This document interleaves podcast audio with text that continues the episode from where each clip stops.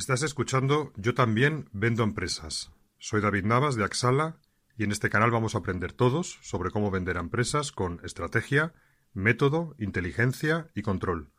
Bienvenidos.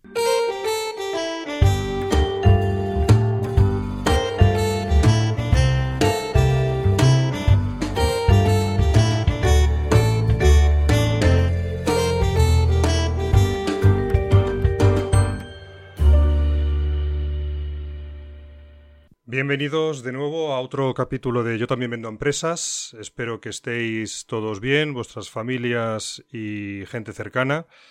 Aquí estamos metidos en nuestras casas, pero amigos, es una gran oportunidad para aprender, eh, para tener más tiempo y, bueno, eso es un eso es un regalo realmente. Es, el tiempo es es oro y podemos aprovecharlo pues para hacer muchas cosas, para aprender, para generar nuevos contenidos, para investigar, en fin, para estar con nuestras familias y muchas cosas más. Hoy voy a entrar de lleno en temas de prospección, en temas de técnicas de, prospección y temas de desarrollo de negocio. Antes de ponernos a ejecutar acciones de llamadas, de mandar correos, de mandar mensajes por LinkedIn, etcétera, hay una cosa que es fundamental y es que hay que tener un proceso. Como yo siempre me vais a vais a estar hartos de, escucharme, ¿no? Yo soy una persona que cree en el orden y que cree en los procesos. Los procesos tienen una gran ventaja y es que eh, permiten eh, predictibilidad, permiten predecir los resultados en base a qué? Pues en base a que son repetibles, en que son, a que son escalables y a que son medibles. Entonces, en base a poder ir haciendo ensayo y error y ir realizando métricas, pues podemos ir ajustando el proceso hasta que llega un punto en el cual arroja o puede arrojar pues grandes eh, cuotas de, de, predictibilidad, que es de lo que se trata, ¿no? de crear un proceso repetible. Bueno, mm, antes de meternos en faena, en lo que son llamadas, mandar correos, etcétera, como os digo, hay que preparar las campañas de prospección. Y para preparar las campañas de prospección hay varias cosas que hay que hacer. Por un lado, tenemos que tener una jerarquía en el objetivo que perseguimos al contactar. Mm, quiero contactar para solicitar una reunión, quiero contactar para que me conozcan, quiero contactar para establecer una primera conversación, es decir, diferentes cosas, diferentes cosas y objetivos que podemos tener en mente. Cuando digo jerarquías, que no tiene que haber una única cosa, sino una jerarquía es primero tengo este objetivo, si no lo consigo tengo este segundo objetivo, si no consigo el segundo tengo este tercero en mente, pudiendo ser el tercero o el cuarto simplemente, oye, pues si no he conseguido los, los, que tenía definidos como primarios, pues a lo mejor el último es conseguir un correo electrónico de la persona, ¿vale? Tan sencillo como eso. Jerarquía de los objetivos a la hora de realizar la prospección.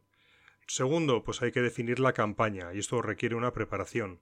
Definir la campaña pues implica saber a quién vamos a llamar en cuanto a nuestro perfil de cliente ideal por tipología de empresa y a qué roles eh, de interlocución nos vamos a dirigir. Tenemos, bien, tenemos que tener bien definidos los mensajes de valor y los tenemos que tener destilados en diferentes esencias. Tenemos que construir un eh, argumentario, un argumentario de llamada, de correos tipo, de respuesta a objeciones, etcétera tenemos que definir el tipo de proceso que vamos a, ejecutar en la prospección eh, en relación a cuántos canales vamos a utilizar. Vamos a hacer una campaña solamente a través de LinkedIn o vamos a meter otro canal como el teléfono o un tercero como el correo electrónico, que es siempre lo que recomendamos, tres canales.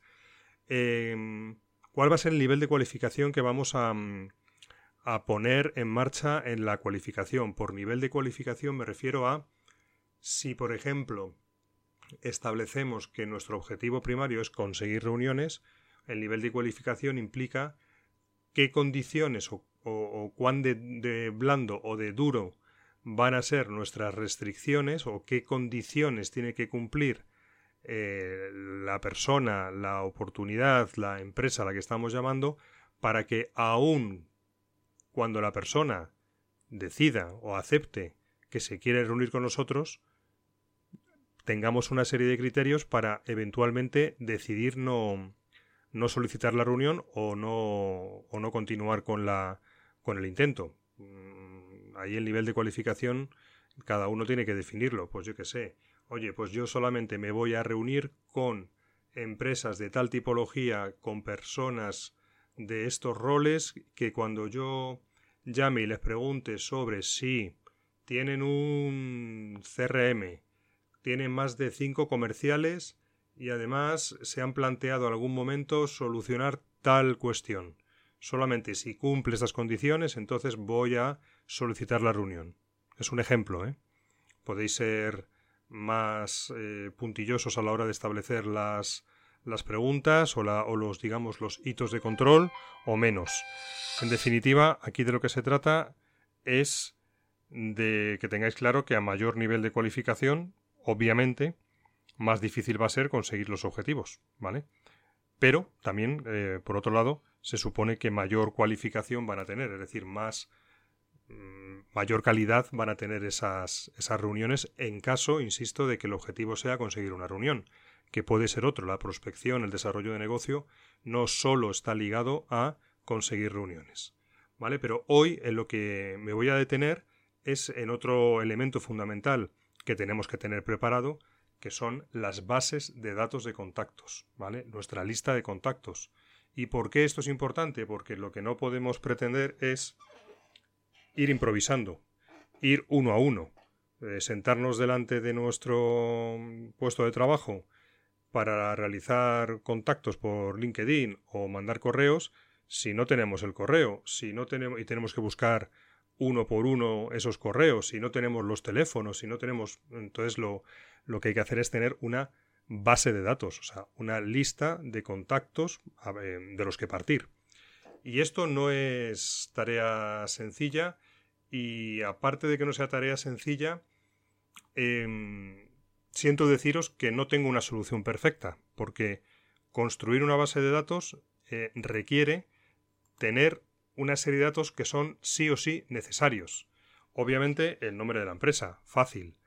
El nombre de la persona o, de interlocución, fácil si se sabe manejar eh, herramientas como LinkedIn. Necesitamos tener también, bueno, si es importante el tamaño de la empresa, por número de empleados o por facturación. Si es número de empleados, más fácil porque tenemos el dato disponible en LinkedIn. Por supuesto, la localización, por lo menos la provincia eh, si, están en Madrid o están en Valencia. Eh, el nombre de la persona, obviamente. Eh, su perfil de LinkedIn es otro dato muy útil. Y aquí vienen los difíciles. El correo electrónico y el teléfono. Podemos tener más datos, como por ejemplo el perfil de LinkedIn de la empresa. También es un campo que puede ser interesante tener dentro de nuestra base de datos. La página web también de la empresa, fundamental. En definitiva, se trata y repito los, repito los campos fundamentales. Eh, nombre de la empresa, nombre de la persona, su cargo o rol, su teléfono, su correo electrónico, su perfil de LinkedIn y, respecto a los datos de la empresa, tamaño de la empresa, localización, mm, provincia o dirección completa, pero bueno, con la provincia puede ser suficiente, perfil de LinkedIn de la empresa y página web de la empresa. Vale, estos son para mí los datos fundamentales. En definitiva, ¿de qué se trata? Pues de tener un listado de 200, 300, 400 personas a contactar con estos datos que necesitamos o con la mayoría de estos datos de antemano a empezar las tareas de prospección. Cuando os decía que tengo noticias medio buenas, medio malas, es porque conseguir estos datos de una manera rápida y barata en un 100% de los casos es prácticamente imposible. Así que no nos vamos a no vamos a digamos a llegar a la perfección, pero sí vamos a intentar acercarnos a ella. La calidad de la base de datos es muy importante, ¿vale? Es muy importante porque a mayor calidad, pues menos eh, tiempo mm, o menor inversión de tiempo vamos a, a perder en mandar correos que nos rebotan, en hacer llamadas a teléfonos que no están bien, en tener que parar y buscar esos datos, ¿vale? O sea que a mayor calidad y cuanto más invirtamos en la elaboración de la base de datos de contactos, menos tiempo vamos a perder a posteriori y por supuesto mayor calidad va a tener nuestro trabajo, ¿vale? Esto tenerlo por favor en, en cuenta. Bueno, ¿cuáles son las opciones que tenemos para construir una buena base de datos de contactos? Pues hay varias. La primera, bueno, un proceso manual. El proceso manual me refiero a a ir currándonoslo durante, pues, durante unos días o unas semanas y ir recopilando como podamos esos datos. Evidentemente, la calidad va a ser muy alta, pero es un proceso quizás demasiado costoso en tiempos. La segunda opción que tenemos es, bueno, pues comprar una base de datos externa. Hay numerosos proveedores de bases de datos genéricas que podéis, que podéis investigar. Os comento, os comento algunos, pues yo que sé, por ejemplo, eh, e informa o por ejemplo crédito y caución, es decir, son empresas que normalmente, eh, bueno, pues eh, son empresas de rating de riesgos que también venden mm, bases de datos. A mí me gusta mucho una que se llama Infobel con B, ¿vale? Podéis echar un vistazo y, ver, qué, y ver qué os parece. ¿no? Eh, sobre todo, los datos que vamos a obtener eh, de estas empresas son fundamentalmente pues el nombre de la empresa, algún dato de contacto de algún directivo principal, vamos a obtener la página web, vamos a obtener los teléfonos, dirección, número de empleados, ese tipo de cosas las vamos a obtener. Lo que no vamos a obtener aquí, y aquí empieza, eh, digamos, el tema de, del mundo no perfecto, no vamos a obtener casi en ningún caso los correos electrónicos ni los perfiles de LinkedIn, ¿vale? Con lo cual estamos cojos en cuanto a dos canales que necesitamos. Por canal me refiero las vías de contacto. El teléfono es uno, correo electrónico es otro y LinkedIn es el tercero. No obstante, hay, otro, hay otra posibilidad a la hora de comprar bases de datos que son no genéricas y sobre todo podemos encontrarlas yendo o localizando o bien asociaciones sectoriales o bien ferias. Las ferias, por ejemplo, imaginemos que queremos una. Mm, estamos interesados en el sector farmacéutico, ¿vale? Nuestros clientes a contactar son del sector farmacéutico. Bueno, pues la recomendación inicial que os hago es investigar qué ferias hay, o qué congresos, o qué saraos hay en España o en el país que estéis eh, alrededor del sector farmacéutico. Normalmente estas ferias las organizan empresas y normalmente siempre, vamos, no normalmente, siempre, mm, disponen de listados de las personas que han asistido a las ferias, tanto de los expositores como de los visitantes. Otra cosa es que las vendan o las alquilen. Pero bueno, para salir de dudas, pues coger el teléfono, se llama y se pregunta, oye, ¿alquiláis la base de datos de visitantes o de expositores de la feria que, que organizáis? Sí, ¿cuánto cuesta? Y en función del presupuesto que os den, pues mm, os lo pensáis y, sí os digo que suele merecer la pena porque suelen ser datos eh, bastante frescos y que, en, y que en teoría pues estarán bien actualizados. ¿Por qué los tienen? Pues porque la gente, tanto el expositor como el visitante, cuando se registra para asistir a la feria, deja sus datos de contacto y esos datos de contacto suelen ser, suelen ser buenos. Entonces, bueno, que sepáis que ahí hay diferentes opciones y tenéis que investigarla. También están las cámaras de comercio, que podéis también, eh, bueno, pues ver si alquilan bases de datos. De nuevo, va a ser muy difícil o prácticamente imposible por ley que os den datos de contacto tipo, tipo correo electrónico, porque no, bueno, no lo permite la, no lo permite la ley. ¿Vale? Entonces, bueno, esta es la, sería la segunda forma de localizar o de empezar a tener una base de datos de contacto, mm, sobre todo para los teléfonos, ¿vale? Teléfonos y nombre de la empresa, localización, página web, etcétera.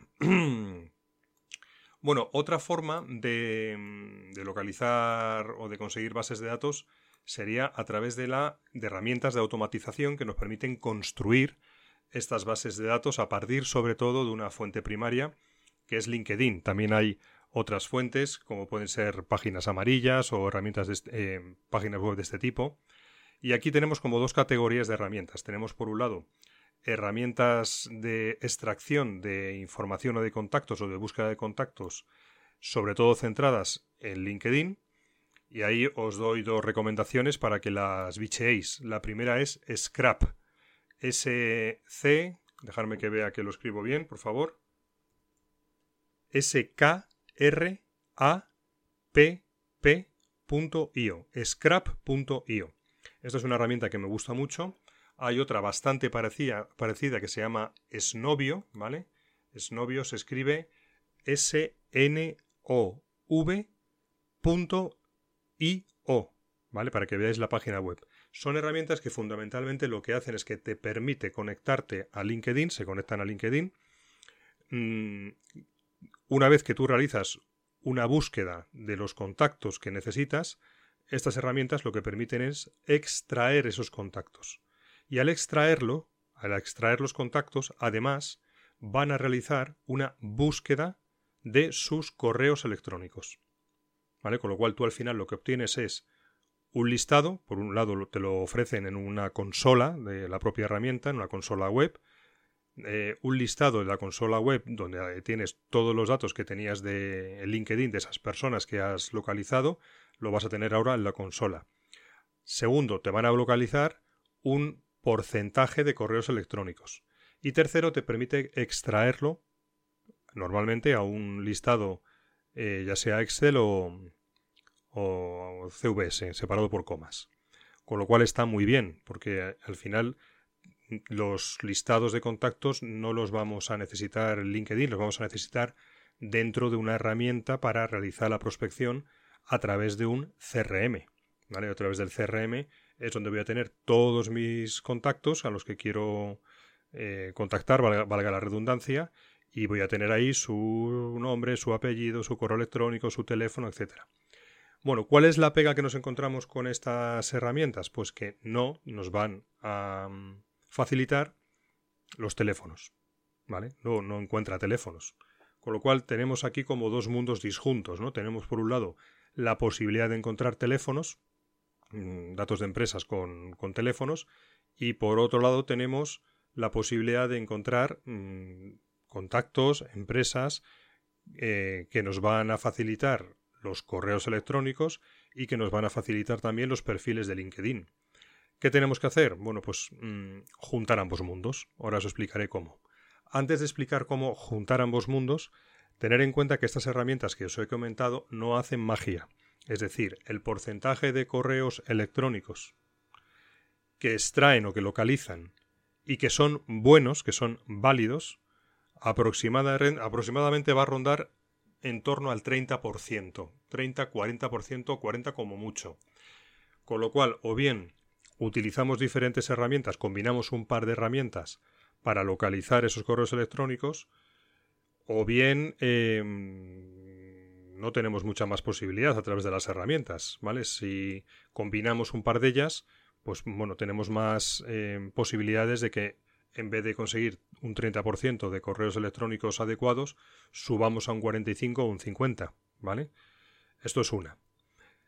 Eh, os comentaba que hay otro tipo de herramientas que yo he probado menos, que son herramientas de scrapping de páginas web. Es decir, lo que hacen es que se conectan con las típicas webs de páginas amarillas, etcétera, y lo que hacen es que en, base a una serie de criterios van extrayendo, eh, mediante scrapping, van extrayendo eh, datos de contacto de las empresas o fundamentalmente de las empresas. Esto sobre todo se hace para obtener correos, perdón, em, lo diré, teléfonos, ¿vale? Bueno, hay otra posibilidad, que sería una tercera, que no sería ni comprar la base de datos ni extraerla, y que sería subcontratar la creación de la base de datos. Para ello yo utilizo portales que están localizados, portales de freelance, que están eh, normalmente localizados en, en, pues en la India o en Pakistán. ¿Por qué? Eh, bueno, pues porque esta gente lo hace muy bien. Yo he probado varios y realmente funcionan muy bien. Entonces lo que se hace es que se les realiza un encargo en el cual se les dice, oye, queremos que hagáis un trabajo de investigación de la web y que me consigáis pues los datos de empresas de este tipo con roles de este tipo y que consigáis los teléfonos, que consigáis los correos y yo no sé cómo lo harán, pues utilizarán obviamente herramientas parecidas a las que yo os estoy contando, pero bueno, al final lo que te entregan es una base de datos de contactos que construyen, ¿vale? Sobre cómo localizar estos portales de freelance, bueno, pues es muy fácil, ponéis en internet Indian Freelance Websites ¿eh? y os saldrán un montón y ahí pues podéis publicar. Mi consejo es que si decidís lanzarlo, eh, hagáis una prueba, es decir, que primero contratéis una búsqueda limitada de, contactos y luego validéis que, están bien o que están mal o que están regular y a partir de ahí ya sí podéis seguir eh, bueno pues contratando a, más es decir aquí la clave está en encontrar al freelance adecuado no obstante y de nuevo y sintiéndolo mucho comentarte que los resultados que te van a dar es decir la base de datos que te van a entregar tampoco va a estar perfecta es decir vas a seguir teniendo un porcentaje eh, bueno, pues de, datos que van a ser incorrectos. Aquí no hay mundo perfecto. ¿Qué, se le va a hacer? Y a mayor perfección, pues obviamente los datos, a mayor eh, fiabilidad del dato, pues más te va a costar porque van a tener que utilizar diferentes herramientas, diferentes fuentes para poder realizar el ajuste fino, ¿vale? Entonces, eh, por hacer un resumen, vamos a ver. Os he contado cómo localizar, em, digamos, contactos y de los contactos el teléfono. Os he contado cómo localizar contactos y de los contactos el perfil de LinkedIn y el, y el, y el correo electrónico. También os digo que estos portales de freelance también podéis solicitar que os localicen los teléfonos. Pero en definitiva y en la, mayoría de los, de los casos os vais a encontrar con dos listados, con las mismas empresas uno con teléfonos y otro con correos electrónicos y perfiles. ¿Y qué tenéis que hacer? Bueno, pues juntarlos. Y juntarlos tampoco es siempre una tarea sencilla, porque donde en un sitio tienes Telefónica como nombre de empresa, en el otro tienes Telefónica de España Sociedad Anónima. Con lo cual muchas veces mm, realizar esa, ese juntar los listados, pues vas a tener que hacer algún eh, bueno, pues algún Excel avanzado, ¿vale? Para que te compare o te extraiga la primera palabra de la empresa del listado 1, te extraiga la primera palabra del listado 2, las compare y en base a, en base a esa comparación te vaya añadiendo los datos. Siento que este mm, podcast no esté siendo, digamos, a lo mejor de tu gusto del todo, porque a lo mejor esperabas una solución de construcción de listas de contactos como muy redondeada, ¿no? Pero por desgracia y hasta donde yo he podido llegar en estos 11 años de investigación, pues todavía no, no he descubierto el cómo, el cómo hacerlo de una manera más intuitiva. Oye, no obstante, el poder tener mm, prácticamente a golpe de clic un listado de contactos con nombre de empresa, nombre de contacto, su perfil de LinkedIn y un alto porcentaje de correos electrónicos válidos no está mal, ¿vale? Y si encima esto lo puedes luego enriquecer y, y tampoco tiene unos costes demasiado elevados el poder enriquecerlo a través de un freelance, pues oye, tampoco está mal, ¿vale? Que luego además puedes dar un paso más y tienes un proceso a través de un Excel que te construyas donde puedas ir añadiendo o cruzando con otros listados para ir eh, enriqueciéndolo con datos de teléfonos, bueno, pues un paso más ten en cuenta que a lo mejor hoy no tienes nada de lo que te estoy contando. O a lo mejor tienes mucho más. En cuyo caso, por favor, no tardes en darme un toque o en mandarme un correo y decirme cómo lo estás haciendo, ¿vale? Porque a lo mejor yo, mm, pues que no soy para nada infalible, me estoy, me estoy liando demasiado y a lo mejor las ramas, en un momento dado, no me están dejando ver el bosque, pese a que lo he consultado con otras, con otros compañeros y con otras empresas colaboradoras bueno, pues hasta aquí es hasta donde yo he podido llegar en lo que es la construcción de listas de contactos. Eh, es fundamental. Para poder empezar una prospección tienes que partir de una base de datos, de un listado, en el mejor estado posible de salud. Que tienes el 100% de los, de los datos correctos, pues cojonudo. Que tienes un 60, mejor que nada. Bueno, no me entretengo más e intentaré dejar esto también en el blog con algunos ejemplos por escrito, porque por, digamos, transmitirte ciertas cosas de viva voz eh, se me antoja un poco complicado. Y me despido de vosotros. Gracias por escuchar. Yo también vendo empresas. Espero que hayáis aprendido y que os haya servido lo que os he contado. Y siempre me despido igual. Acuérdate, por favor, y compártelo. Y dale a los likes en iVoox o donde lo estés escuchando, porque eso me ayuda mucho en los temas de difusión. Feliz día, hasta la próxima.